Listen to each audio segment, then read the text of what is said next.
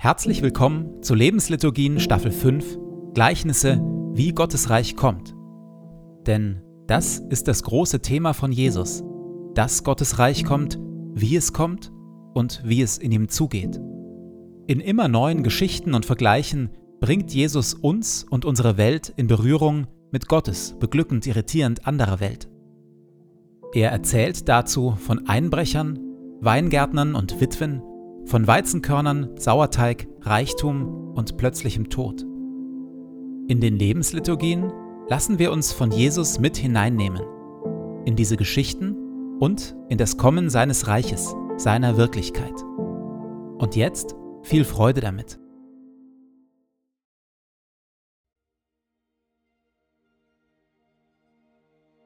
Zu Beginn lasse ich es ruhig werden in mir.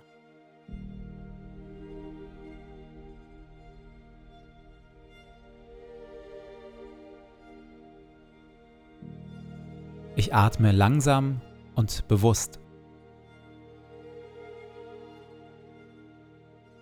Du Herr bist hier, jetzt, in diesem Moment und in meinem Herzen.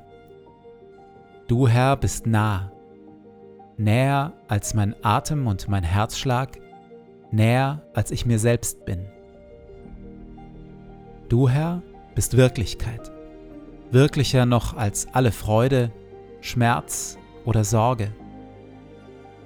Du, Herr, bist hier, jetzt und schaust mich liebevoll an.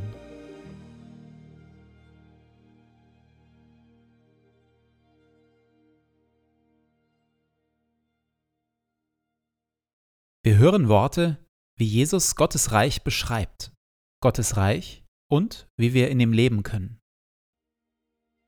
Glücklich zu preisen sind die Sanftmütigen und die Friedensstifter, denn sie werden die Erde besitzen und Kinder Gottes genannt werden. Verzichtet also darauf, Böses mit Bösem zu vergelten. Haltet lieber die andere Wange hin. Betet, dass Gottes gutes Reich kommt und sein Wille geschieht. Trachtet immer und überall zuerst nach seinem Reich und seiner Gerechtigkeit dann wird Gott euch alles Übrige dazugeben. Sorgt euch um nichts. Sammelt euch keine Reichtümer hier auf der Erde. Fragt euch nicht ständig, was wollen wir essen, anziehen oder kaufen. Sammelt euch lieber Schätze im Himmel und teilt, was ihr habt, mit den Armen. Wenn ihr betet, tut es mit einfachen, ehrlichen Worten. Und wenn ihr anderen Gutes tut, dann tut es mit Demut und mit Liebe verurteilt und richtet niemanden. Denn selig sind die Barmherzigen und die, die arm sind vor Gott. Jesus ist weder weltfremd noch naiv. Auch wenn Gottes gutes Reich in seiner Person und in seinem Wirken bereits auf besondere Weise angebrochen ist, weiß er um die schiere Unmöglichkeit dieses Reiches. Es beginnt nicht nur klein, es ist auch noch bedroht von einer großen Anzahl von Gegnern und Gegenkräften. Hört zu. Ein Bauer ging auf den Acker, um zu säen. Beim Ausstreuen fiel ein Teil der Körner auf den Weg. Da kamen die Vögel und pickten sie auf. Ein anderer Teil fiel auf felsigen Boden, der nur von einer dünnen Erdschicht bedeckt war. Weil die Wurzeln nicht tief in den Boden dringen konnten, ging die Saat zwar bald auf, als dann aber die Sonne höher stieg, wurde sie versenkt und vertrocknete, weil sie keine tiefer gehenden Wurzeln hatte. Wieder ein anderer Teil fiel unter Disteln, die die Saat bald überwucherten und erstickten, so dass sie keine Frucht brachte. Bis hierher teilt Jesus die Weltsicht mit den Apokalyptikern seiner Zeit. Viele apokalyptisch gestimmte Zeitgenossen waren von der elenden Lage des jüdischen Gottesvolkes komplett entmutigt. Die feindlichen Kräfte aus Rom waren zu übermächtig, der moralische und religiöse Zustand des eigenen jüdischen Volkes zu schwach. Für die apokalyptischen Zeitgenossen Jesu galt, diese unsere Welt ist zu verkommen, zu kaputt. Gott kann bzw. will unsere Welt nicht mehr retten. Unsere Welt muss brennen. Erst danach, in einem neuen Zeitalter, wird Gott seine gute Herrschaft wieder aufrichten. Jesus dagegen beendet sein Gleichnis ganz anders.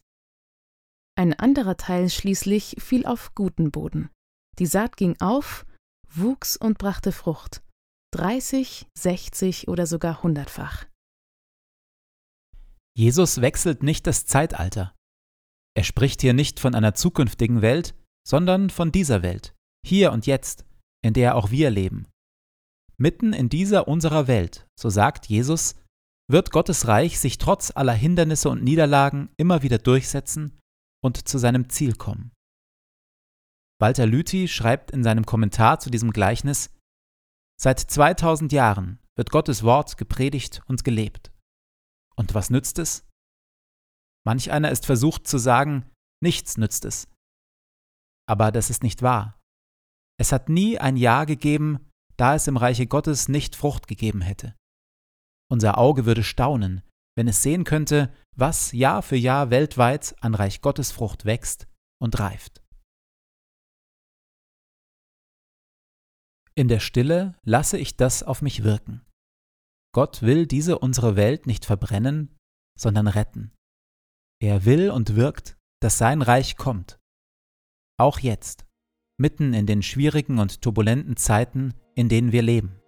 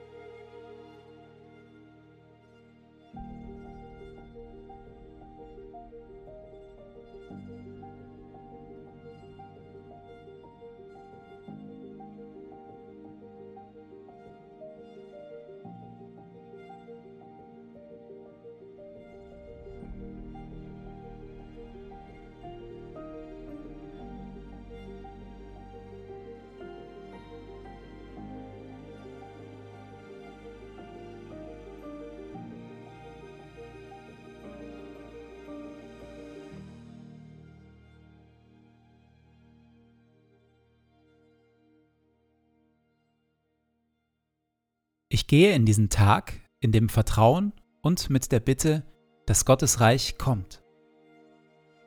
Herr mein Gott, öffne meine Augen für deine Wirklichkeit, für das, was du tust und für das, was du heute durch mich tun willst.